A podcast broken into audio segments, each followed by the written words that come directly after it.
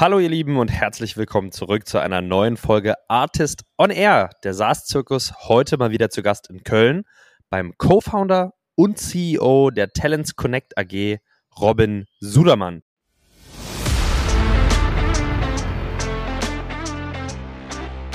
Bei uns ist Customer Success eine vertriebliche Rolle, war, ja. und das ist gleich der zweite Change, äh, war bis, äh, bis ähm, Herbst letzten Jahres äh, nur für Expansion verantwortlich. Wir haben die Rollen jetzt zusammengeführt, weil wir eben gemerkt haben, dass Beziehungen und Vertrauen extrem wichtig sind. Warum sollte ein Account Executive die tolle Beziehung, die sie oder er aufgebaut hat, übergeben? Das heißt, äh, wir haben auch das jetzt geändert und ähm, Account Executive und Customer Success wird zu einer Person. Man gewinnt den Kunden, man behält den Kunden, man berät den Kunden weiter, Trusted Advisor, man baut eine extrem gute Beziehung zu dem Kunden auf, ähm, weil wir eben auch gelernt haben, dass es dann ähm, das zweite Learning, erstes Learning Bestandskundenfokus, zweites Learning Beziehungsaufbau ist das teuerste, was wir machen. Also in Personalkosten gerechnet bezahle ich am meisten Vertriebszeit dafür, Beziehungen aufzubauen, aufbauen zu lassen durch unsere Member. Und es ist aus, für uns in unserem ICP dumm gewesen, von einem SDA angefangen, über ein AE, über ein CS, diese Beziehung dreimal aufbauen zu können.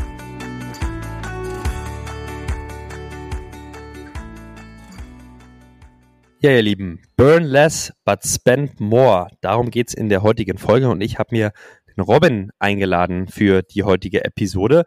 Robin ist der CEO und Founder von Talents Connect und hat auch im letzten Jahr wieder ein beeindruckendes Wachstum mit der Firma hinlegen können. Allerdings nicht ganz die Ziele erreicht und das hat natürlich mit den Marktbedingungen zu tun. Deswegen sprechen wir einmal über die notwendigen Änderungen in Strategie und in der Firma, die 2023 passiert sind und die auch für 2024 wichtig sein werden. Wir schauen uns an, wie hat sich denn eigentlich der Markt für die Kunden, Kundinnen von Tenants Connect verändert und welche Auswirkungen haben diese Änderungen auf den eigenen Product Market Fit von Talents Connect und den Sales Market Fit von Talents Connect. Wir sprechen über notwendige Anpassungen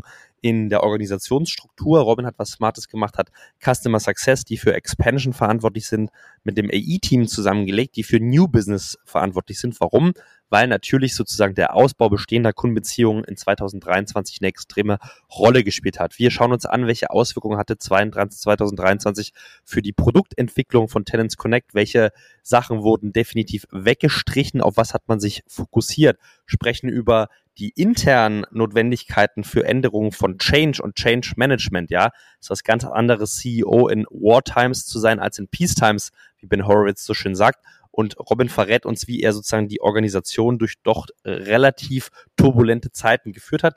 Ihr bekommt ganz, ganz viele Insights, die für euch wertvoll sind in 2024, wie ihr eure eigene Organisation, eure eigene äh, Teamstruktur und euer eigenes Business aufstellen könnt, um 2024 effizient Kapital zu allokieren, nicht nur Kosten zu cutten, sondern weiter zu investieren, aber in die richtigen Sachen zu investieren. Daher viel Spaß mit Robin Sudermann und mit mir, Julius Göllner. Let's go!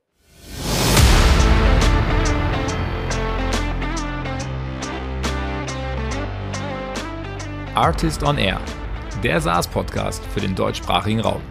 Wertvolle Tipps, von erfolgreichen Gründern, Top-Investoren und führenden Industriepartnern, die euch bei der Skalierung eures Unternehmens schnell und unkompliziert weiterhelfen. Zusammengestellt von Janis Bandorski, Julius Göllner und Matthias Ernst. Hallo ihr Lieben und herzlich willkommen zurück zu einer weiteren Folge Artist on Air. Und mit mir im Podcast-Studio heute ist ein bekanntes Gesicht beziehungsweise für euch eine bekannte Stimme. Robin, herzlich willkommen zurück. Hi Julius, freue mich wieder dabei zu sein. Vielen Dank für die Einladung. Robin äh, war schon zweimal hier bei uns und ich hatte zweimal ein sehr, sehr intensives und spannendes Gespräch. Daher äh, dachte ich, es wird Zeit mal für ein Update. Und wir sprechen heute über Burn Less, but Spend More. Sehr, sehr spannend und tagesaktuelles Thema. Aber bevor wir das machen, Robin, sag uns doch kurz einmal, wer bist du und wo können wir dich einordnen? Ja, Gerne. Ich bin äh, Robin, für die, die mich noch nicht kennen. Ähm, ich bin seit 13 Jahren Gründer, also ähm, habe mit 26 das erste Mal gegründet, äh, vorher nur zwei, drei Jahre Berufserfahrung gesammelt als Angestellter. Wollte unbedingt eigene, eigene Firmen bauen. Ähm, seit zehn Jahren bin ich äh, CEO der Talents Connect AG. Ähm, wenn ich es ganz kurz zusammenfasse, habe ich in den ersten sechs Jahren gelernt, was nicht funktioniert. Musste hart pivoten mit, mit der Company. Und seit vier Jahren beweisen wir, wie es geht. Ähm, genau, mach's einfach unfassbar gerne. Macht mir sehr viel Spaß. So haben wir uns auch kennengelernt, Julius. Was macht denn Talents Connect, Robin? Äh, genau, also wir sind eine SaaS-Company äh, und wir ähm, übersetzen die Logiken des E-Commerce auf Recruiting und äh, Talent Retention. Ähm, das bedeutet, am Ende ähm, wollen wir messbar machen, wie hoch ist dein Talent Acquisition Cost als Unternehmen auf einer bestimmten Position? Wie stehst du da im Benchmarking? Gibst du zu viel aus oder zu wenig, um Talente zu dir zu bekommen? Und wie kannst du es optimieren? Und ähm, wie ist dein Talent Retention? Und ähm, wie kannst du die ähm, Talent, ähm, den Talent Lifetime Value optimieren? Also Leute länger behalten, auf den richtigen Positionen einsetzen. Ähm, und wie kannst du das messbar machen? Also das heißt, äh, datengetrieben übersetzen wir alle Logiken aus, dem, aus dem E-Commerce und haben dafür SaaS-Produkte gebaut. Die wir dann für die Kunden bereitstellen. Jetzt ist an der Stelle immer eine Frage von mir, wer ist so euer klassisches Kundenprofil? Und das ist in dem Falle sehr spannend, weil ihr da ja auch in den letzten Monaten bzw. Jahren so eine kleine Transition vorgenommen habt. Deswegen für unsere ZuhörerInnen mal kurz angedeutet, Robin, wer sind eure ICPs, an die ihr eure Software vertreibt? Ja, das ist die erste Brücke letztendlich zum, zum, zum Titel oder zum Motto, was wir uns vorgenommen haben, Burn Less, Spend More. Ähm, also unser, unser ICP haben wir sehr stark geschärft. Äh, wir lassen letztendlich die Experimente weg ähm, seit, äh, seit Mitte diesen Jahres und ähm, gehen auf Unternehmen, die größer als 1500 äh, MitarbeiterInnen äh, sind. Und ähm, ja, unser ICP geht bis 15.000, 20.000 MitarbeiterInnen hoch. Wir haben aber auch Kunden, ähm, die extrem zufrieden mit unserem Produkt sind und gut damit arbeiten, die deutlich größer sind. Ähm, dann ähm, also 100.000 MitarbeiterInnen internationaler Konzern. Aber im Fokus der Ansprache stehen die Unternehmen zwischen 1.500 und 15.000 MitarbeiterInnen. Sehr gerne ähm, viele, ähm, viele Jobs im gewerblich-technischen Bereich. Ähm, das bedeutet, ähm, ähm, hochtransaktionale Jobs, ähm, da ist das Produkt extrem stark. Jetzt war 2023 für viele, ich glaube, brauchen wir nicht drüber sprechen, ein sehr, sehr herausforderndes Jahr. Und ähm, wir sprechen mal äh, die nächsten Minuten darüber, was das für euch genau bedeutet hat, welche Challenges ihr da sozusagen vor der Brust hattet und wie ihr diese gelöst habt und was sozusagen für Learnings ihr mitgenommen habt jetzt für 2024, weil was wir hier machen wollen, ist natürlich Hands-on Advice für alle geben, was kann man 2024 mitnehmen. Vielleicht fangen wir mal an mit, okay, wie war denn eigentlich 2023 für euch? Auf welchem ERA-Level seid ihr gestartet, um auch mal eine Einordnung eurer Größe zu bekommen und wo ihr gerade mit der Unternehmung steht? Und habt ihr die Ziele, die ihr euch für 2023 gesetzt habt, erreicht oder war das schon ein ganz schöner Hassel und ähm, ihr, musstet, ihr musstet korrigieren? Genau, also wir sind äh, mit dem, mit dem SaaS-Produkt, äh, das nennen wir Jobshop, ähm, also ähm, sind wir 2022 aus dem 80% Year-over-Year-Wachstum gekommen. Ähm, wollten das in 2023 halten ähm, und ähm, wollten die äh, 10 Millionen äh, durchbrechen und gleichzeitig profitabel werden. Am Ende unterm Strich sind wir gewachsen um 50 Prozent year over year, haben die 10 Millionen nicht ganz erreicht, aber sind profitabel geworden. Ähm, das bedeutet ähm, Cashflow positiv und EBITDA-Profitabilität äh, Profitabilität zieht jetzt nach in äh, ein, zwei Quartalen. Ähm, also das heißt, wir haben Mitte des Jahres dann äh, priorisiert und haben den EBITDA ähm, nach vorne gezogen in der, in der Priorisierung des Jahres und das Wachstumsziel ARA dafür ein Stück weit äh, reduziert. Ähm, ich glaube, da sind wir nicht ganz alleine. Trotzdem tut es mir als Gründer extrem weh. Ich hätte die 80 Prozent gerne durchgezogen. Woran würdest du sagen, lag das, um dass sozusagen eure Wachstumsziele nicht erreicht wurden? Wie ist deine Perspektive auf dem Markt für 2023? Was ist passiert, dass da Vertrieb, so nehme ich an, deutlich schwieriger geworden ist, auch bei euch? Ja, also ähm, grundsätzlich äh, haben wir uns schon, glaube ich, in Szenarien ganz gut vorbereitet, wenn Talent Acquisition teilweise im Markt runtergeht, aber wie man jetzt nachträglich sagen kann, nicht, nicht, nicht fokussiert genug. Ähm, also Talent Acquisition Costs, ähm, Talent Acquisition Budgets, speziell im White-Collar-Bereich, sind halt äh, an vielen Stellen eingefroren worden. Also die Unternehmen ja. haben äh, nur noch wirklich das nachbesetzt oder auch neu eingestellt und aufgebaut, ähm, was aus meiner Perspektive eine sehr hohe Umsatznähe für die Unternehmen hatte. Also ne, wenn bei McDonald's jemand äh, fehlt, ähm, der äh, oder die Burger brät, dann ist das sehr umsatznah, dann wird das auf jeden Fall nachbesetzt, aber Stellen, die sozusagen nice to have waren, wurden oft eingefroren und ähm, das hat dann natürlich Auswirkungen, wenn man ähm, im Talent Acquisition Cost Bereich unterwegs ist. Ähm, das ist der eine Punkt und der andere Punkt ist, ähm, dass wir nicht schnell genug unser zweites Produkt, nämlich ähm, im Bereich Talent Lifetime, ähm, nachgezogen haben und ähm, an den Markt gebracht haben, beziehungsweise die Go-to-Market ähm, hat zu lange gedauert. Da sind wir jetzt, aber da waren wir Mitte des Jahres halt noch nicht, um dann eben aufzufangen, was im Talent Acquisition-Bereich runtergefahren ist, ist im Talent, äh, Talent Lifetime Bereich äh, bei uns nicht schnell genug hochgefahren. So würde ich es beantworten aus unserer eigenen Perspektive.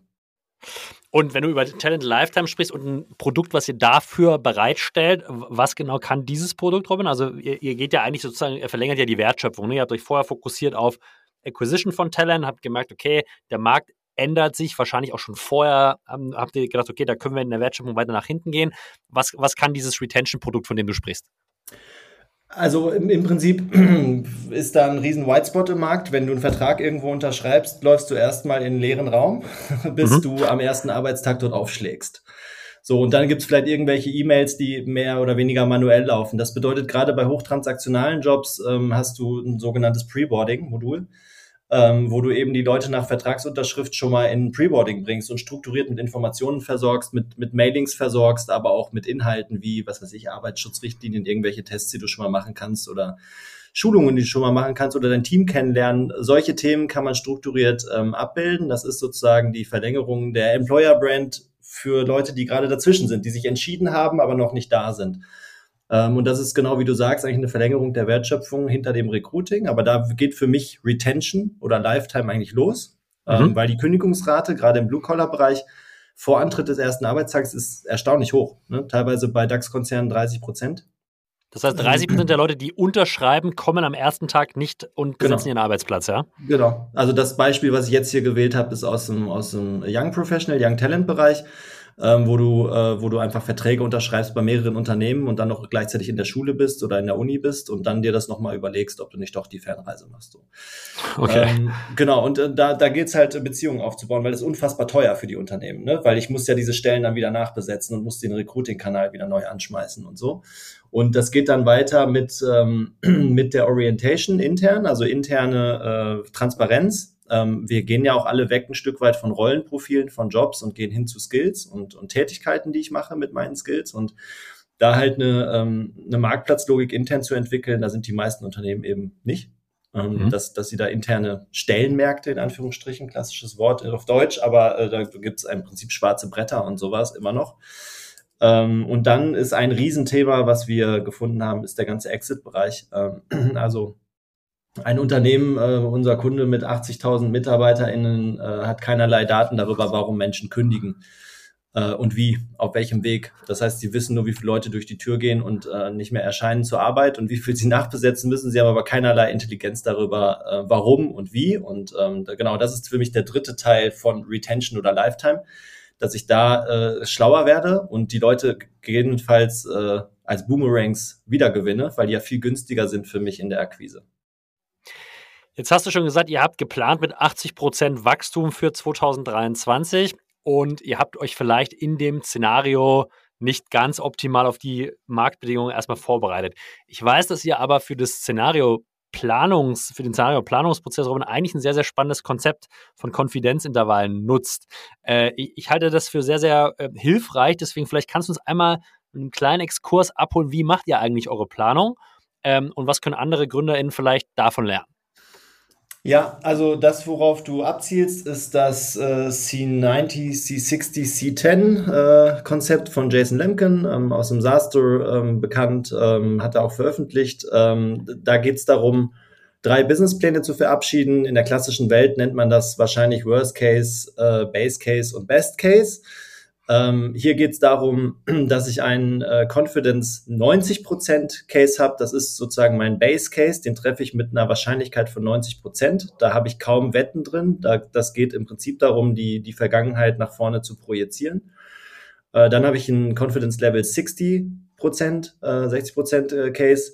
Ähm, das ist so der Case, mit dem man als Startup, glaube ich, äh, planen sollte. 40% weiß ich noch nicht, muss ich irgendwie rausfinden auf dem Weg, aber ich äh, gebe das Ziel trotzdem schon mal ab und 60 Prozent weiß ich eben aus der Vergangenheit und ähm, habe die Leute schon an Bord und so weiter.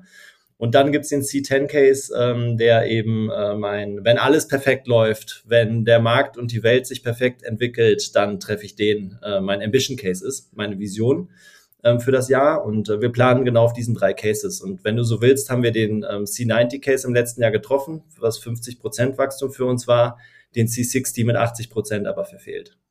Ja. Jetzt gehen wir mal rein in diesen Jahresverlauf. Ja, ihr habt 80% Wachstum angestrebt und habt dann wahrscheinlich unterjährig irgendwann relativ schnell gemerkt, hm, das wird tough und hier verändert sich was am Markt. Hier gibt es externe Faktoren, die diese 80% Zielra äh, Zielerreichung, 80% Wachstum, Entschuldigung, irgendwie schwierig machen. Wann war so der Zeitpunkt, Robin, dass du im Management gesagt hast, hey, ähm, wir müssen inhaltliche Veränderungen in den Prozessen, in der Orga, äh, in der gesamten, ja, im, im gesamten Go-to-Market vielleicht vornehmen oder zumindest die Analyse anstoßen, weil wir merken, wir schaffen unser, unser 80% Wachstumsniveau nicht? Ja, das war tatsächlich schon im April. Also es gab ja insgesamt, äh, wenn man sich die ganzen Statistiken und Daten angeguckt hat, ähm, gab es ja im SaaS schon Abbrüche in der Zielerreichung durchschnittlich global in den SaaS-Companies ähm, im zweiten Halbjahr 22. Da waren wir noch ähm, auf 100 Prozent, über 100 Prozent unterwegs. Das heißt, in 22 haben wir es noch nicht gemerkt, haben dementsprechend auch den Case geplant und ähm, haben dann in Q1 23 aber gemerkt, okay, da draußen ändert sich gerade was. Äh, das ist ja. äh, auf jeden Fall, fühlt sich anders an. Wir, wir haben dann, ähm, dann, dann, sind halt Pioniere gefragt. Das ist dann äh, nach Ben Horowitz ist dann Wartime. Äh, ich muss dann irgendwie die Pläne mal kurz über den Haufen werfen und äh, muss überlegen, okay, was, was genau muss ich jetzt ändern, äh, um, um wieder ähm, Product Market Fit zu haben oder, oder ein Sales Market Fit. Ähm, und ähm, was wir gemacht haben ab April ist letztendlich den kompletten Sales Approach zu hinterfragen und umzukrempeln. Also wir sind komplett weggegangen von einem demobasierten Sales Approach, den man klassischerweise kennt und mit dem wir in 22 auch noch gut gefahren sind und sind hingegangen zu einem sehr stark äh, consultative Sales Approach ähm, nach dem Trusted Advisor Prinzip, ähm, dass ich mit den Kunden wirklich auf Pain-Analyse gehe und von da aus gucke, wie ich ihnen meine Lösung ähm, oder, oder eine Lösung ähm, bestmöglich anbiete. Und äh, bei den meisten Kunden ist es dann vielleicht meine Lösung ähm, die ich dann auch anbieten kann. Ähm, genau, aber diesen Sales Approach mussten wir ab April ähm, anpassen und dass der wirklich ähm, greift mit schnellen Test-Learn-Iterate-Zyklen, ähm, haben wir dann so ab Q, Q4 gesehen. Und ihr habt dann, wie du schon gesagt hast, in unterschiedlichen Bereichen der Organisation wirklich Veränderungen sehr, sehr aktiv gemanagt und vorgenommen, Roman. Ne? Ihr habt, glaube ich, Sales und Marketing starke Anpassungen gemacht. Das ist so der erste Block. Ihr habt im Produkt sehr kritisch hinterfragt und Anpassungen vorgenommen. Das Block 2, People und Culture ist ein Thema, wo ihr gegengesteuert habt oder Veränderungen vorgenommen habt und auch in den Beziehungen mit euren Investoren als, als vierter Block. Ich würde gerne mit dir jetzt einmal in diese vier Themen reingehen, weil ich glaube, da ist sehr, sehr viel Wertvolles drin, was andere hier mitnehmen können, auch für äh, potenzielle Veränderungen, die wir für 2024 noch brauchen und die überall notwendig sind. Insbesondere vor dem Titel, den wir heute anstreben, ja, burn less, äh, aber invest or spend more in bestimmten Sachen. Da bin ich gespannt, wie du das unter einen Hut bekommst. Ähm, vielleicht starten wir dadurch, dass du es auch gerade schon selber gesagt hast, mit Vertrieb und Marketing. Ja, also mhm. äh, hast schon ein paar Impulse gegeben, mehr consultative, einen Service-Layer rein, aber vielleicht einmal sozusagen sehr strukturiert. Wie habt ihr euch einer Analyse eurer bis dahin geltenden Go-to-Market-Motion genähert und was habt ihr wirklich für Änderungen angestoßen, Robin? Ja, ich gehe da in äh, zwei Minuten drauf ein. Ich würde noch einen Layer oben drüber legen und das ist mhm. vielleicht äh, auch, wie wir als, als Organisation unsere DNA haben. Also ich habe es ja gesagt, ich mache das, meine zwei Co-Founder Lars und Max sind auch dabei seit zehn Jahren. Ähm, das heißt, ähm, wir, wir haben uns wirklich vorgenommen, diese Company auf 100 Millionen zu entwickeln und sehr erfolgreich zu machen. So whatever it takes und wie lange auch immer es dauert. Zum Glück haben wir früh gestartet, haben noch ein bisschen Zeit. Das hat, das setzt aber eben voraus, dass, dass wir, ähm, dass wir ein Infinite Game spielen, dass wir, dass wir die Company einfach nachhaltig bestmöglich entwickeln ne? und nicht versuchen, irgendwie kurzfristig äh, irgendwas zu erzwingen. Und in dem Zusammenhang haben wir halt Mitte des Jahres gesagt, burn less, spend more ähm, lass uns gucken, dass wir unabhängig werden von externen Runden, von externen Schocks. Lass uns die Company jetzt in einen Zustand bringen, wo sie sich selber weiterentwickeln kann. So, das ist, das ist erstmal die grundlegende DNA, die oben drüber stand, die klare Entscheidung auch, dass wir jetzt nicht eine Runde machen oder nicht externes Kapital anzapfen, sondern dass wir das jetzt selber schaffen wollen mit den Ressourcen, die wir haben. Das heißt, mit den Leuten, die schon bei uns sind, äh, mit dem Budget, was wir haben und ähm, mit, ähm, mit den Investoren, die wir, die wir heute haben oder mit dem Kontostand, den wir heute haben. Und von da aus ging die Überlegung eigentlich dann los. Und da vielleicht mal direkt reingefragt, Robin, war ein Grund, warum er so gedacht hat, auch, dass deine Einschätzung des Marktes und sozusagen Anschlussfinanzierung sich sehr, sehr stark verändert hat und ihr auch gemerkt habt, dass das ein extrem schwieriger Punkt wird und auch vielleicht unternehmensgefährdend sein kann? Zwei, äh, zweite Prio ja, äh, erste Prio aber ganz klar stick to the plan an dem Punkt. Das sind für mich super strategische Entscheidungen. Ich will eine Company gründen, ich hole Co-Founder mit dazu. Ich habe mir auch dann ne, 21 nochmal Nachgründer mit dazugenommen und mit Shares beteiligt und mit denen haben wir gemeinsam oder ich, ich, ich, ich liebe gemeinsame Commitments. Ne? Wie mhm. im Teamsport, man schlägt ein, man, man hat, nimmt sich ein gemeinsames Ziel vor und es dauert im Business halt manchmal ein Jahr länger. Ähm, das, ist, das ist aber dann äh, nicht schlimm. Wir haben uns vorgenommen, aus einer Position der Stärke die nächste Runde zu machen und aus einer Position, dass wir keinen Druck haben auf der, auf der Kapitalseite, ähm, also auf der Cash-Seite. Und ähm, das, das haben, da haben wir uns mehrfach zu zusammengesetzt in dem Jahr und das immer wieder erneuert. Wir sind immer wieder nach Diskussionen mit ein paar Bier und Wein und äh, um 0 Uhr nachts stand dann immer wieder die klare Entscheidung, nee, wir bleiben komplett auf dem, was wir committed haben und wofür wir hier angetreten sind. Wir machen jetzt keine Änderungen auf einer ja dann wirklich ja auch ähm, großen Operation. Wenn du dann zwischendurch nochmal eine Funding-Runde machst, die du eigentlich nicht geplant hast, ja. ähm, haben wir keine Notwendigkeit gesehen. Wir haben die Kraft gesehen, dass wir es selber können. Und natürlich spielt da auch eine Rolle, dass Multiples runtergegangen sind, dass unser Wachstum nicht so war, wie es uns vorgestellt haben. Das ist keine Position der Stärke. Und wir wollten einfach, wir wollen nach wie vor immer in der Position der Stärke in Verhandlungen gehen. Das heißt, die Marktbedingungen waren ein Faktor, aber nicht der entscheidende, weil ihr schon vorher eigentlich das Ziel hattet, mit einer profitablen oder zumindest Break-Even-Company die weitere Reite begleiten zu können, einfach um freie Optionsmöglichkeiten zu haben und eine Runde zu machen, dann, wann ihr es für richtig haltet und wenn der Markt vielleicht auch richtig ist, habe ich verstanden. Äh, habe auch verstanden, dass das sozusagen das übergeordnete Narrativ war der, der Company, ja, wie sozusagen ihr aus einer Top-Management-Perspektive drauf hat.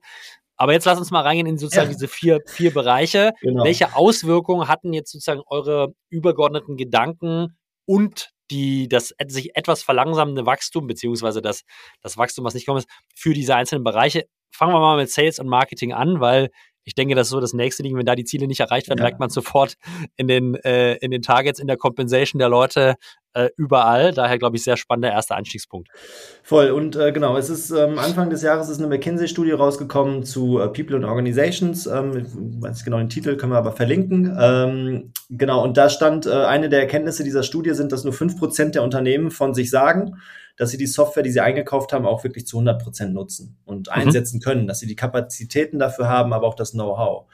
Und ähm, das, das würde ich für unsere Kunden komplett unterschreiben, dass wir halt eigentlich viel mehr Features und Funktionen haben, als die Kunden sie wirklich sinnvoll nutzen können. Und deswegen haben wir an der Stelle angesetzt und haben gesagt, okay, wie können wir eigentlich dafür sorgen, dass unsere Bestandskunden unser Produkt perfekt nutzen und äh, maximal zufrieden sind mit dem Produkt und wir auf der Expansion-Seite ähm, extrem große Schritte machen können. Ähm, Im Vergleich zu den Vorjahren haben wir also einen sehr starken Fokus auf Bestandskunden, Bestandskunden-Marketing, Bestandskunden-Events und das Wachstum mit Bestandskunden gelegt. Das heißt, den Fokus der Sales Org sehr stark auf die bestehenden Kunden und auf die bestehenden Kundenbeziehungen gelegt. Ähm, das war mhm. sicherlich einer der Schritte. Das heißt, da ist äh, Spend More ähm, extrem äh, gewesen. Ich glaube, wir sind bei fünfmal so viel äh, Kapazität ähm, im, in der Sales, äh, in der Sales-Einheit auf den Bestandskunden wie vor 12, 18 Monaten.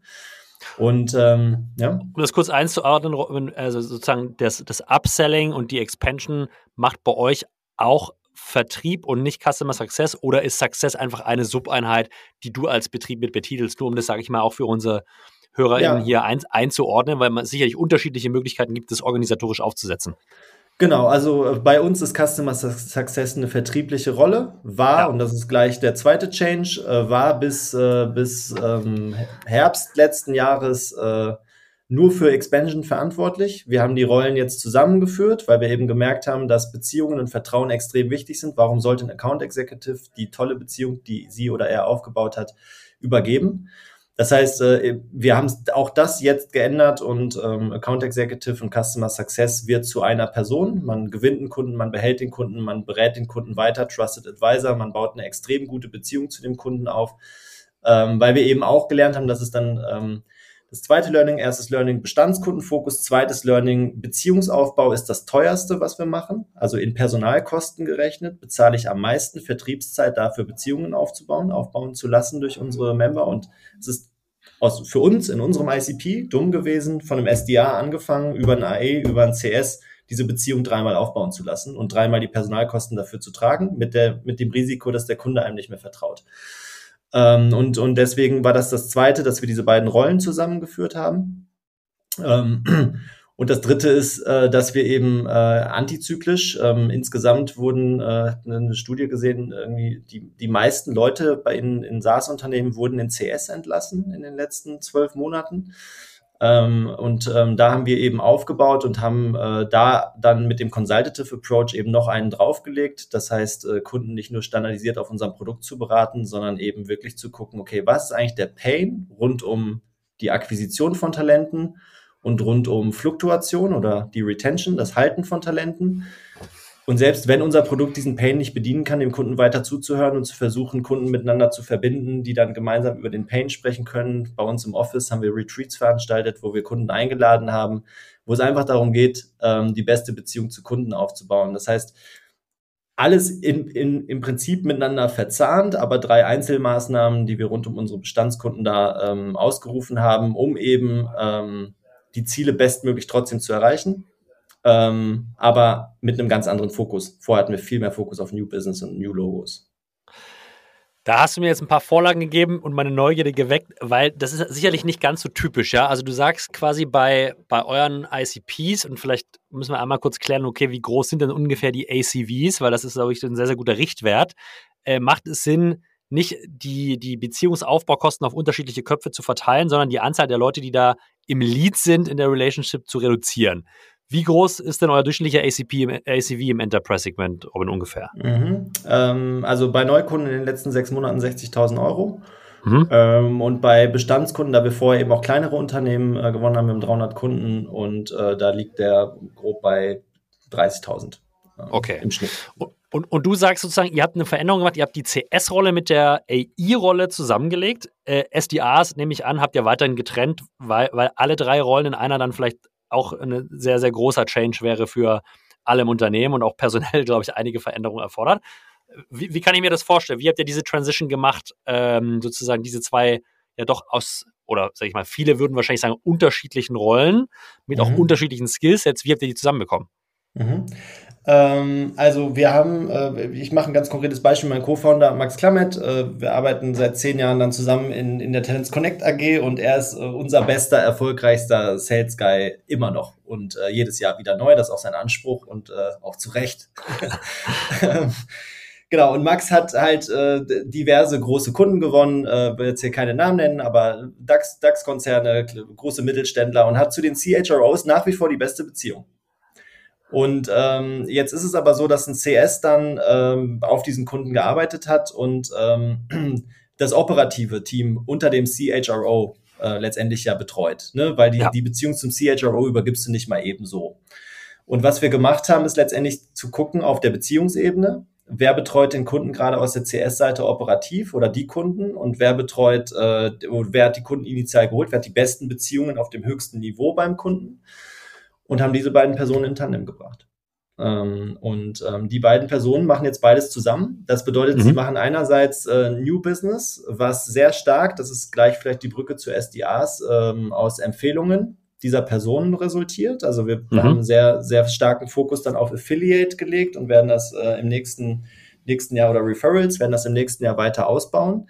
Das heißt, Max Job ist jetzt mit CHROX ähm, darüber zu sprechen, wen kennst du noch, wen könnten wir mal einladen zu einem Event von uns, ähm, damit wir gemeinsam ins Benchmarking einsteigen, gemeinsam Diskussionen voneinander lernen und ähm, in dem Beispiel sein Tandempartner äh, Dennis, ähm, der dann ähm, sich eher mit dem operativen Team beschäftigt. Und, ähm, und die beiden treten als Team auf, versuchen einerseits die Kunden bestmöglich happy zu machen, andererseits über Empfehlungen Neukunden daraus zu generieren oder Tochtergesellschaften und so weiter. Das ist bei unserem ICP ja gut möglich.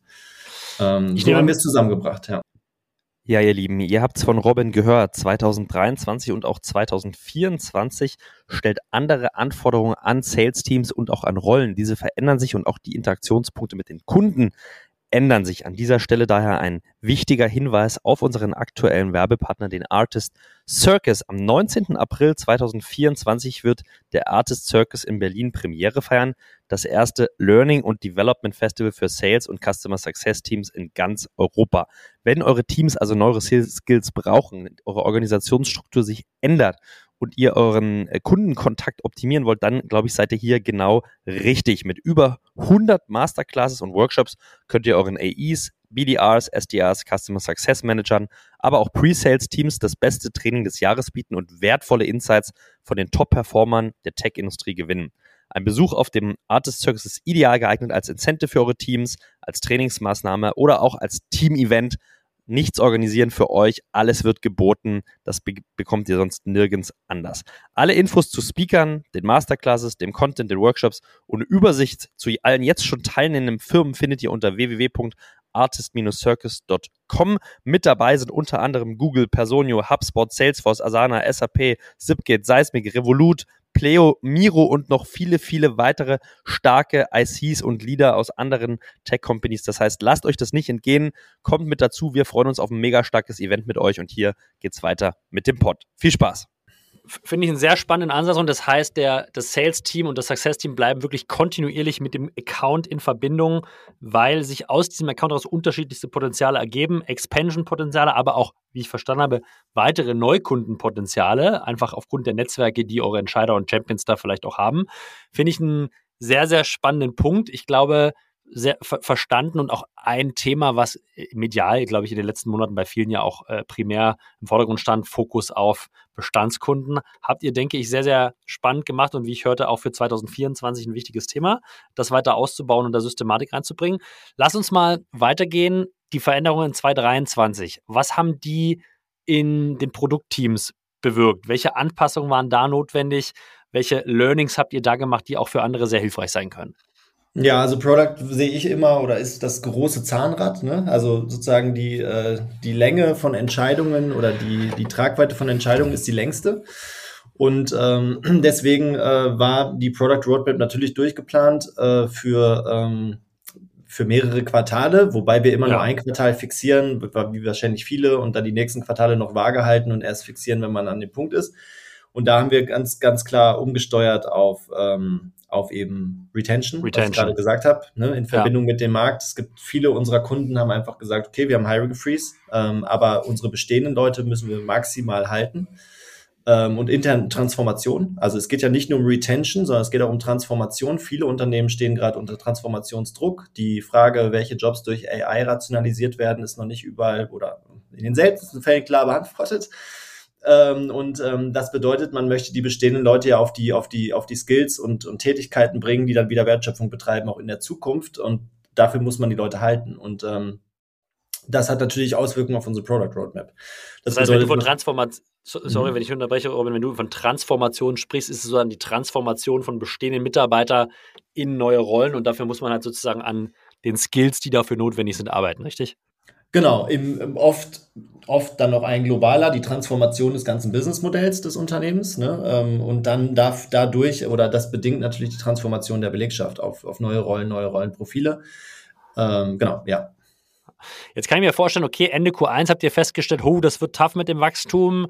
Äh, die Roadmap für Q2 war definiert und äh, schon, sage ich mal, sehr, sehr festgezogen. Da wurde live dran gearbeitet. Das heißt sozusagen, Q3 wäre wahrscheinlich der nächste Anpassungspunkt gewesen. Äh, ich stelle mir vor, Robin geht zum CPO und sagt, hey Jungs, wir machen jetzt auf, wir machen was völlig anderes jetzt die nächsten Monate, als wir initial geplant haben. Freudenstürme äh, in, den, in, in den Produkt- und Development-Teams kann ich mir vorstellen. Ja, genau, das Gegenteil natürlich. Und ähm, es ist auch so, dass man dann ja wirklich auch abwägen muss. Also wir arbeiten oder wir treffen alle Entscheidungen in Boards und das ist nicht das Board mit den Leuten, die am meisten verdienen oder am längsten da sind, sondern das ist das Board mit den Leuten, die ähm, die besten Einblicke auf die Sachen haben. Und unser Product Board ähm, ist äh, dann eben sehr heterogen besetzt. Da sind Leute aus Sales drin, Leute aus Finance drin, Leute aus Product drin. Und da diskutieren wir dann die Roadmap und ähm, da ist dann halt die Frage, okay, welches Feature ähm, hat sozusagen welches Expansion-Potenzial ähm, für, für 2023 noch? Äh, welches Feature hat ein Innovationspotenzial und äh, bei welchem Feature ist es einfach zu teuer, die Entwicklung zu stoppen? weil man alles dann in die Tonne schmeißen muss ähm, und bei welchem und welches Feature brauchen wir eigentlich neu und diese Priorisierung ist natürlich eine intensive Diskussion mit möglichst vielen Datenpunkten aber eben auch immer wieder eine intensive Diskussion. Und da gibt es dann Offsites und ähm, ja, viele Meetings, schnell drehende Meetings und am Ende ruckelt sich das dann ein, aber das ist jetzt nicht hierarchisch. Robin läuft irgendwo hin und sagt, wir brauchen das jetzt so.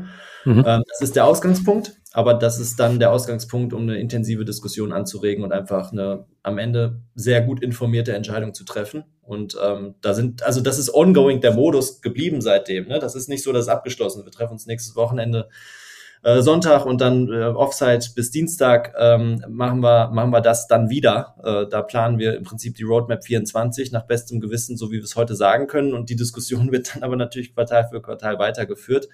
Ich würde nur sagen, was sich geändert hat in, in Q1 letztes Jahr, als wir gemerkt haben, okay, das wird tough dieses Jahr, dass man diese Diskussion intensiver führt. Teilweise dann daily, ähm, halbe Stunde, immer wieder. Jeder kriegt Ownerships, bringt neue Informationen rein und dann wird die Diskussion so lange geführt, bis eine Entscheidung getroffen werden kann. Und dann nimmt man die Frequenz auch wieder raus. Und mit diesen Frequenzen arbeiten wir dabei ganz viel. Ich höre so ein bisschen raus, und das ist auch eine Empfehlung deinerseits, die du Teams mitgeben würdest für die nächsten Monate und Quartale, dass man die bestehende Roadmap, die man vielleicht jetzt, die organisch gewachsen ist über die letzten Quartale, einmal wirklich sich zur Brust nimmt und die kritisch hinterfragt in Bezug auf einerseits die Painpoints der, der Kunden, äh, die man anspricht, aber auch die man hat und wirklich der Wertstiftung, die man schaffen kann. Weil in eurem Case war es so, okay, die, die eigentlichen Ansatzpunkte, okay, wir helfen beim Recruiting, sind eigentlich runterpriorisiert worden auf Kundenseite und andere Painpoints beim Kunden sind nach oben äh, gestiegen. Und das muss man ja erstmal erkennen und wenn man es erkannt hat, dann auch in die Produktteams reintragen. Das heißt, einmal kritisch Produktroadmap nochmal in Gänze hinterfragen, in diese Diskussion gehen, Touchpoints schaffen zwischen der Go-to-Market-Organisation und Produkt, hältst du auch für 2024, nehme ich an, für extrem wichtig, um schnell agieren zu können. Also absolut notwendig. Ne? Es wird, also AI wird äh, eine, eine, eine Riesentransformation für uns alle bringen. Die, alle, die in SaaS arbeiten, Unternehmen, die nicht in der Lage sind, AI sinnvoll in ihre Wertschöpfung einzubauen, werden abgehängt, ähm, würde ich behaupten. Und ähm, insofern muss man, muss man sich super eng getaktet angucken, welche Auswirkungen hat das, wie sieht die Welt unserer Kunden eigentlich in drei Jahren aus und äh, welchen Beitrag können wir dazu leisten. Ähm, wie diese Welt aussieht. Das heißt, ja, hundertprozentig, die Taktung der Abstimmung, die, die, Diskussion auch muss viel intensiver sein im Moment. Und ich gehe davon aus, dass es 24 auch so bleiben wird, weil ähm, gerade durch AI, aber auch durch die Marktunsicherheiten, von denen wir nicht genau wissen, wann sie dann final rausgehen aus dem Markt, ob ähm, das, äh, das bedingt das einfach, dass man, dass man sehr eng dran sein muss. Also was wir jetzt zum Beispiel wieder machen, ist, wir treffen uns tatsächlich in einem bestimmten Personenkreis daily, 8, 8 Uhr äh, gehen einmal eine halbe Stunde die wichtigsten Topics durch, verteilen die To-Dos und äh, sehen uns morgen wieder, ähm, um einfach sicherzustellen, dass wir gerade maximal am Puls der Zeit sind, weil die Changes sind groß da draußen, ja. Und die Changes bleiben groß, hast du selber gesagt. Wir sind wahrscheinlich immer noch so ein bisschen in War Times than in Peace Times.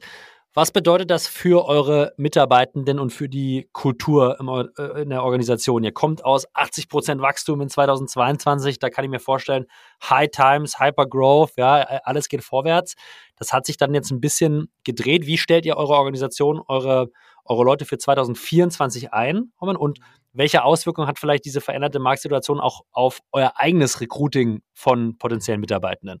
Ja, also ähm, wirklich ganz klare Leseempfehlung, auch wenn es schon 13, 14 Jahre alt ist. Das Buch ähm, Hard Things About Hard Things hat mir in dem Jahr nochmal extrem geholfen von Ben Horowitz. Ähm, da beschreibt er eben den Unterschied zwischen Wartime und Peacetime. Ne? Also Peacetime, langfristige Planung, ähm, Stick to the Plan, Sicherheit für die Leute ähm, geben und ähm, sehr, sich sehr stabil verhalten als CEO und als Organisation und Wartime ähm, Pläne über den Haufen werfen und einfach zu gucken, okay, wie kann ich morgen besser sein als heute und ähm, was muss ich dafür kurzfristig tun?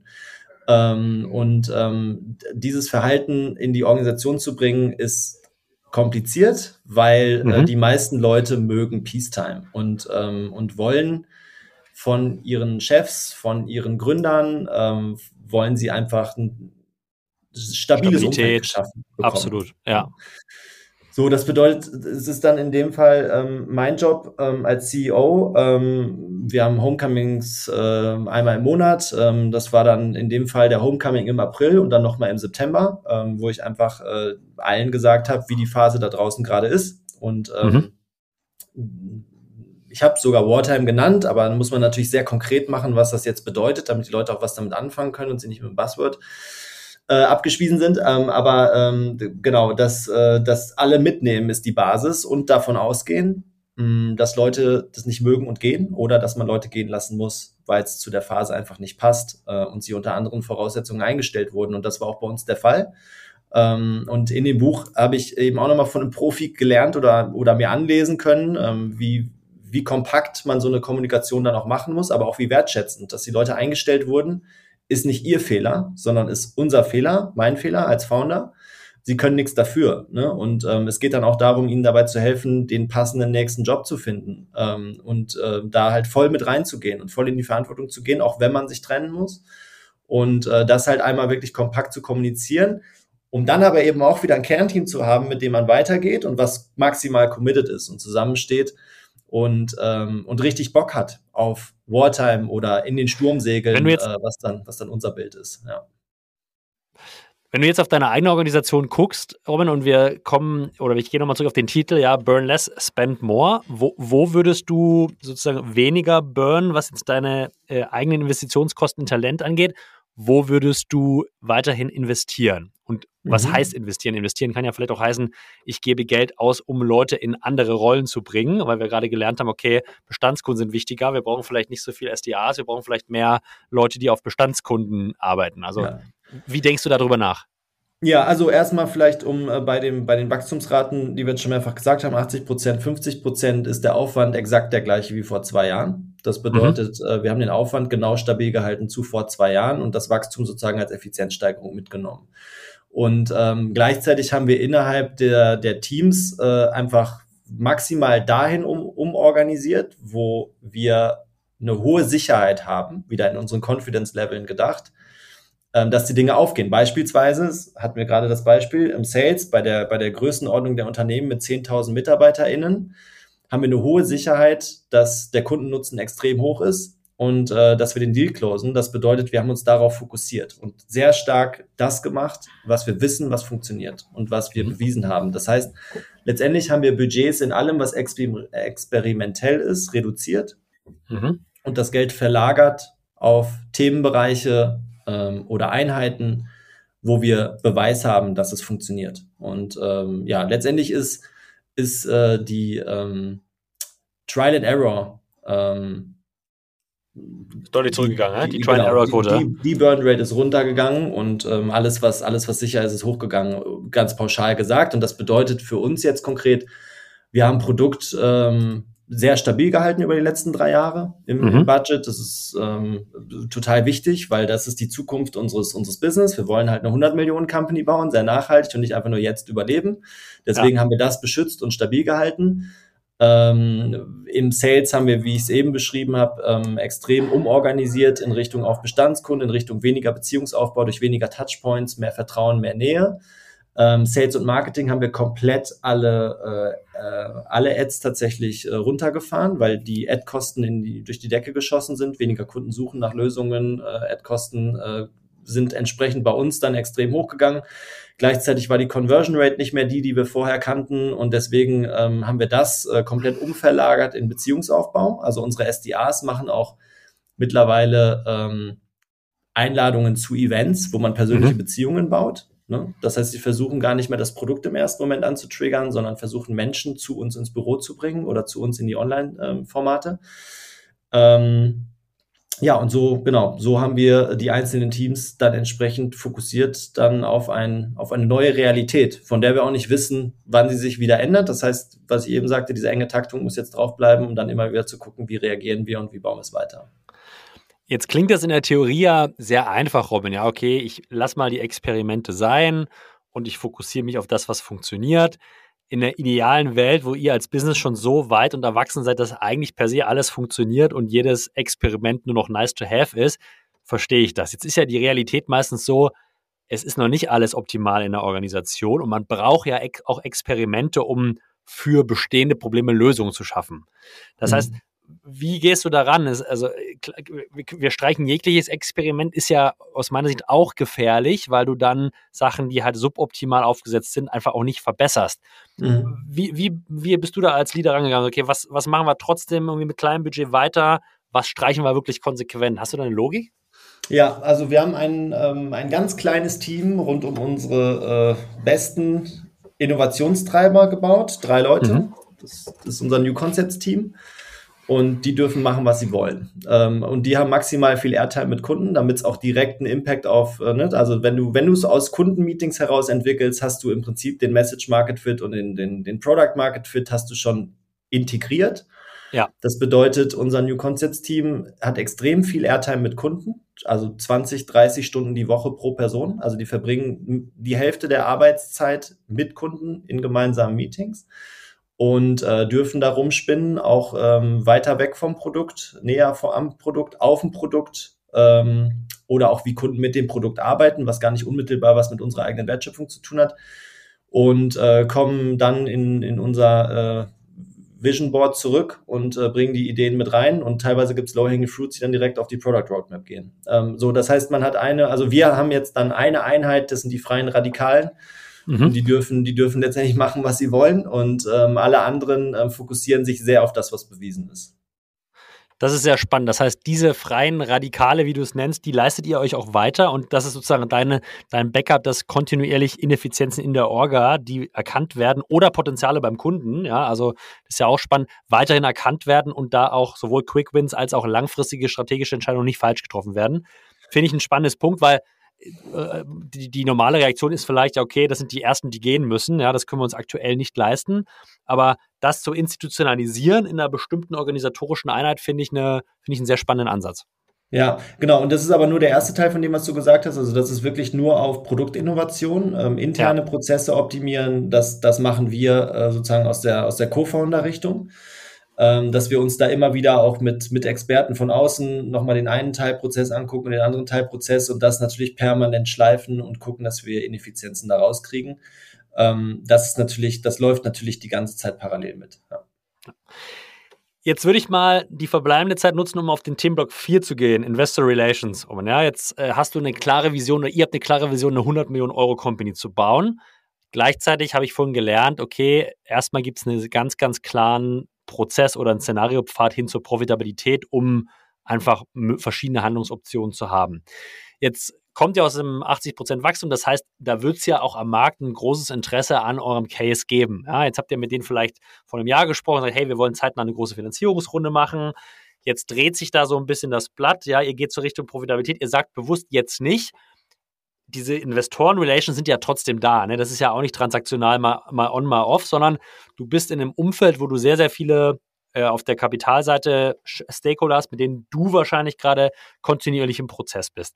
Welche Veränderungen ähm, hast du da vorgenommen, um vielleicht keine Kontakte zu verbrennen, um die Leute mitzunehmen, damit sie auch vielleicht nächstes Jahr oder in anderthalb Jahren, wie du es nennst, aus einer Position der Stärke dann wieder angegangen werden können? Was habt ihr da, was habt ihr in 2023 gemacht? Was machst du auch jetzt 2024, um diese Interessensgruppe auf dem Weg zu 100 Millionen weiter aktiv zu managen? Ja, also äh, die ähm, Beziehung zu Investoren, Bestandsinvestoren oder auch potenziell neuen Investoren ähm, finde ich einfach einen permanenten Job. Ne? Das, da ja. geht es ja nicht nur darum, das in Fundingrunden vorzubereiten oder, oder wenn man es gerade braucht. Gleichzeitig muss man gucken, dass man, dass man fokussiert bleibt auf die wichtigsten Themen, also sich auch nicht zu, zu stark von regelmäßigen Investorengesprächen defokussieren lässt. So, das ist, das ist erstmal das, die grundsätzliche Herausforderung dabei, was ich jetzt ganz konkret gemacht habe. Ähm, Investoren, ja, Inbound-Anfragen gab es viele letztes Jahr ja. von Investorseite, ähm, aber ähm, halt da ähm, den Erstkontakt durchaus zu machen, das habe dann nicht ich gemacht, sondern ähm, unser CFO, ähm, der dann, der dann den Erstkontakt aufbaut, ähm, aber eben sagt, wir sind gerade nicht in einem Funding-Prozess, aber lass uns, lass uns auf jeden Fall regelmäßig im Austausch bleiben und die Beziehung schon mal sozusagen so vorzuwärmen, dass in dem Moment, wo man dann in den Funding-Prozess geht, man schon mal einen eigenen Pool ähm, an, an Interessenten aufgebaut hat. Ähm, wir haben uns jetzt ähm, tatsächlich entschieden, äh, das äh, nicht selber zu machen, sondern eine, eine strukturierte ähm, Runde zu einem gegebenen Zeitpunkt ähm, zu machen mit einem, mit einem Financial Advisor ähm, das, das werden wir dann ähm, in die Wege leiten, ähm, sobald wir das Gefühl haben, wir haben unsere Ziele, von denen ich eben gesprochen habe, 10 Millionen Profitabilität ähm, erreicht, hinter uns gelassen und können aus einer Position der Stärke an den Markt gehen. Äh, in dem Moment werden wir das machen ähm, und ähm, werden dann hoffentlich auf die gut gepflegten Beziehungen zurückgreifen können. Ähm, und ähm, was die bestehenden Aktionäre betrifft, wir sind ja bisher ausschließlich Angel finanziert, ähm, haben ähm, keinen ähm, institutionellen Investor dazugenommen ähm, in den zehn Jahren. Und ähm, insofern geht es da eben auch darum, die einfach sauber und transparent mit auf den Weg zu nehmen. Und die dritte Investorengruppe ist ja unser, sind unsere MitarbeiterInnen, ähm, inklusive mhm. Alumni, ähm, weil wir eben unser VSOP sehr ernst meinen und auch ein äh, VSOP Marketplace machen, wo man ähm, sich Shares äh, dazu kaufen kann oder auch welche verkaufen kann. Ähm, das bedeutet, wir wollen die Assetklasse VSOP wirklich zu einem reellen Wert machen und zu einem gefühlten Wert und, ähm, und deswegen holen wir die Interessensgruppe auch quartalsweise ab. Ähm, das bedeutet, am Ende hast du drei, drei Aktionärsgruppen und ähm, mit allen drei Aktionärsgruppen ähm, steht man im, im, im, regelmäßigen Austausch und deswegen ist es sehr, sehr wichtig, eine Wahrheit zu haben und nicht rumzueiern, äh, sondern einfach klar zu sagen, hier steht die Company, das sind die KPIs, die wir rausgeben und ähm, die gibt man dann in der Regel gleichermaßen raus. Ja. Visop Marketplace ist wahrscheinlich ein Thema für eine eigenständige Folge. Da macht ihr sehr innovative und spannende Sachen, Robin. Das kriegen wir heute wahrscheinlich nicht abgebildet, aber freue ich mich beim nächsten Mal drüber zu sprechen. Ähm, vielleicht nochmal Empfehlungen für andere äh, FounderInnen, die in einer, in einer frühen äh, Stage noch sind, die vielleicht einen ersten institutionellen Investor oder Angels haben und da, da, da sich jetzt sozusagen das Blatt etwas wendet und die, das, der Wachstumscase jetzt erstmal sozusagen ein bisschen verlangsamt werden muss oder äh, oder angepasst werden muss. Du hast schon gerade gesagt, okay, Konstanz in den Inhalten ist wichtig, ja, dass man nicht rumeiert. Hast du noch andere Tipps, äh, vielleicht auch wirklich so im, im, Daily Doing, wie, wie du das machst, wie du dich strukturierst, um diese Interessensgruppen aktiv zu managen und abzuholen und kontinuierlich einzubinden? Ja, also unsere Angels erstmal das vorweg haben uns durch jede schwierige Phase geholfen ne, und mhm. im, im, Zweifel nachgezeichnet oder auch ein Aktionärsdarlehen mal kurz rübergeschoben. Das, das ist dann äh, oft eine Sache von zwei WhatsApps und ähm, 24, 48 Stunden gewesen. Warum? Weil ich einfach die Beziehung nie habe abreißen lassen und versuche immer sehr, sehr früh auch wirklich auf eine persönliche Ebene zu gehen. Also bei mir ist es tatsächlich WhatsApp ähm, und dann, wenn ich, wenn ich jemanden am Hörer brauche, kriege ich die Person auch in der Regel relativ schnell an Hörer, weil ich die Beziehung nicht abreißen lasse. Ich glaube, der das größte Fehler, den man machen kann, ist einfach nur dann zu fragen, wenn man was braucht. Ja, das, das ist ein spannendes Konzept. Ich, viele, äh, viele, viele äh, meiner Mitarbeitenden und auch Co-Founder wissen, dass ich so ein kleiner WhatsApp-Junkie bin. Ja, also Acquisition von Kapital über WhatsApp in 24 Stunden, das habe auch ich äh, noch nicht geschafft. Sehr spannende Case Study, da bin ich, bin ich gespannt, mal mehr zu hören. Aber klar, also Konstanz in der Nachricht, die Relationships wirklich also pflegen, auch wenn sie nicht transaktional notwendig sind. Ich glaube, das ist ein Thema, das ist extrem wichtig, was man aber auch aufgrund der vielen anderen ähm, Pflichten und, und, und Themen und Probleme und Challenges, die man als Gründer hat, oftmals wahrscheinlich vernachlässigt oder hinten an priorisiert und sich dann aber wundert, wenn es wieder notwendig wird. Und das kann ja wirklich mal aufgrund von verändernden externen Faktoren sehr, sehr schnell und ad hoc passieren, äh, dass dann keiner reagiert auf Investorenseite. Das heißt, du sagst, ganz, ganz wichtiges Thema, kontinuierliche Pflege und Management der bestehenden Investoren. Hundertprozentig, je, je früher man auch in der Stage der Company ist, ich meine, die Menschen investieren ja ihr Geld eigentlich in einen selber als Person ja. und ähm, brauchen das Vertrauen. Und dieses Vertrauen muss ich mir verdienen. Das ist ein Beziehungskonto, Vertrauenskonto und das kann ich einzahlen und abheben. Und ähm, ich muss zusehen, dass ich wirklich regelmäßige Einzahlungen mache, äh, indem ich Vertrauen aufbaue. Und äh, wenn ich das abreißen lasse oder nur dann mache, wenn ich was brauche, werde ich nichts kriegen. Das ist also meine Wie in einer Freundschaft, wie in einer Beziehung, das wird definitiv schwierig. Vielleicht eine Abschlussfrage inhaltlicher Natur, Roman. Wenn du auf 2024 schaust, was denkst du, wird eine neue Challenge sein, die es 2023 jetzt noch nicht so gab, die uns zu, zusätzlich vielleicht erwarten wird, die, die anders wird als 2023? Hast du irgendwas, wo du denkst, oh, das wird ein Thema, das sollten wir, das sollten wir zusätzlich irgendwie zumindest auf dem Radar haben und kontinuierlich tracken, um entscheidungsfähig zu sein? Naja, wir, also wir reden ja insgesamt von, äh, die letzten zwei Jahre hat SaaS ja ordentlich auf die Mütze bekommen in äh, puncto Bewertungen und ähm, auch IPOs gab es kaum und so weiter. Die Series äh, D und äh, folgende sind schwieriger geworden, alle Valuations über 200 Millionen sind schwieriger geworden. Sehr trocken ähm, geworden alles. Ja, genau. Und ähm, insofern, also was, was ich beobachten kann, ist halt, dass äh, sozusagen ein, ein SaaS-Produkt für oder zehn SaaS-Produkte für jedes Feature, für jede kleinste, äh, für jeden kleinsten Pain ein SaaS-Produkt. Ich glaube, die Zeiten ähm, sind ein Stück weit vorbei. Ich habe das Gefühl, Märkte in Summe werden sich konsolidieren ähm, und ähm, Partnernetzwerke ähm, sind die sind ein guter Ausgangspunkt, aber eben auch Buy-and-Build-Strategien, die ich ganz mhm. stark auf der PE-Seite sehe, ähm, dass Märkte konsolidiert werden. Unser Markt wird ganz sicher davon betroffen sein und da freue ich mich drauf. Ähm, also ich glaube wirklich in ähm, in dem also Pain des Kunden im Zentrum wird sich nie ändern, aber es ist wertvoller denn je, weil nur wenn ich den Pain des Kunden wirklich verstehe, verstehe ich auch, mit welchen Lösungsanbietern ich mich möglicherweise verbinden sollte, um äh, dem Kunden eine in sich geschlossene Lösung anzubieten und nicht, hier ist ein Feature, dafür musst du einen Vertrag unterschreiben, hier ist ein Feature, dafür musst du einen Vertrag unterschreiben und die APIs dazwischen musst du auch noch dann irgendwie dich selber drum kümmern. Das wird, glaube ich, nicht mehr gehen. Also ich würde sagen, wir müssen uns die, die Lösung des Kunden schon selber überlegen als SaaS-Unternehmer und auch mit wem man das dafür verbinden muss, damit der Kunde die maximale Wertschöpfung aus der, aus der Leistung zieht. Ähm, das hat sich ein Stück weit verschoben aus meiner Sicht zu den letzten Jahren, wo man, wo man relativ autark noch seine Leistung einfach verkaufen konnte und irgendwo gab es dann Budget dafür. Ich glaube, die Budgets werden deutlich stärker gechallenged. Heißt für mich als Gründerin auch, erstens natürlich hinterfragen, kann ich wirklich ein Kernproblem meines Kunden lösen oder habe ich vielleicht wirklich nur eine einzelne Feature-Funktionalität? Und wenn ich zweiteres habe, Advice von, von Robin und dem kann ich zustimmen, dann vielleicht überlegen, okay, in einem konsolidierenden Markt, vielleicht sollte ich mal eine Equity Story bauen oder eine Sales Story, wo ich mich so positionieren kann, dass ich ein super Add-on für einen Acquirer bin, ja, weil meine Funktionalität vielleicht super zu einer Suite passt und dann vielleicht auch mal aktiv dieses, äh, die, dieses Narrativ spiele, gute Story bauen, ein paar PEs kontaktieren, Transparenz über den Markt schaffen, wer ist vielleicht im HR-Bereich oder in anderen Verticals gerade an der Buy-and-Build-Strategie dran und dann bei diesen Playern auch mal unterschwellig sich positionieren als potenzielles Add-on, oder? Hundertprozentig. Und ähm, also was ich jetzt gelernt habe in den letzten zwei Jahren, seitdem wir auch eine ernstzunehmende Partnerstrategie haben, ähm, ist, dass, dass eine Partnerschaft ein super erster Schritt ist. Ich muss schnell beweisen, dass ich äh, der, der anderen Partei, eben dem Partner SaaS-Unternehmen, ähm, Kunden liefern kann. Also wirklich wertvolle Meetings. Ne? Kunden ist dann natürlich die Frage, wie der Sales-Prozess dort abläuft, aber wertvolle Meetings, ähm, wo der Kunde sofort versteht, warum diese beiden Produkte zusammen Sinn machen. Wenn ich das schaffe, hatten wir jetzt als Talents Connect auch schon ganz konkrete Angebote von Partnern auf dem Tisch, die uns dann eben akquirieren wollten, ähm, weil es dann eben schon bewiesen ist, sozusagen, dass es einen gemeinsamen Business Case gibt. Also, dass es wirklich einfach gemeinsam mal zum Kunden zu gehen mit einem befreundeten und einem SaaS-Unternehmen, was ein Feature hat, was äh, nah dran ist und die Story dem Kunden gemeinsam erzählen, ist ein super erster Schritt, um das rauszufinden. Ähm, genau, und dann ähm, zu gucken, wer, wer kann das finanzieren dass quasi neben PE noch eine zweite spannende Käuferkategorie, ich würde es jetzt mal als Strategen bezeichnen, aber ne, mhm. also äh, große Suiten oder große holistische Lösungen, die einfach zukaufen, um ihre eigene Lösung besser zu machen.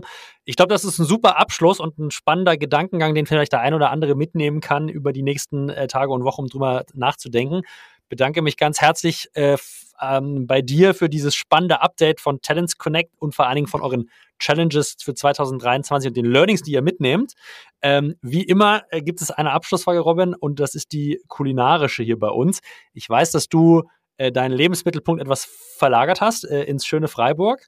Ähm, daher, vielleicht hast du ja schon trotz der noch jungen Aufenthaltsdauer da vor Ort eine, äh, noch einen kulinarischen Tipp, ähm, wo du sagst, hey, da sollten wir da bist du als Neuling, als Newbie noch unvoreingenommen, was die lokale Szene angeht. Und da sollte man unbedingt mal hingehen.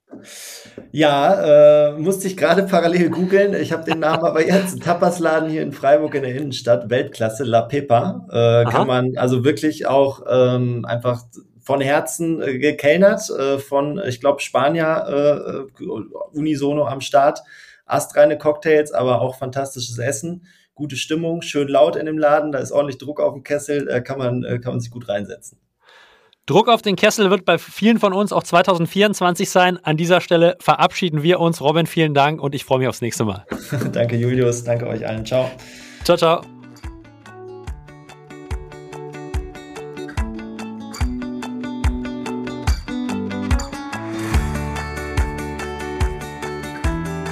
Ihr Lieben, das war's für diese Episode und ich hoffe, ihr konntet wie immer ein bisschen was mitnehmen. Ich hatte Spaß, mich hat's gefreut, dass Robin sich die Zeit genommen hat und ich hoffe, auch ihr hattet neben inhaltlichem Wert auch ein bisschen Fun und Entertainment in der aktuellen Folge.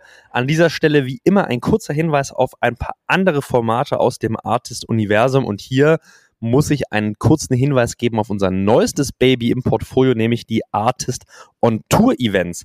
Was steckt dahinter? Wir machen lokale Events, wollen die lokalen Communities in unterschiedlichen Städten in Dach einmal zusammenbringen.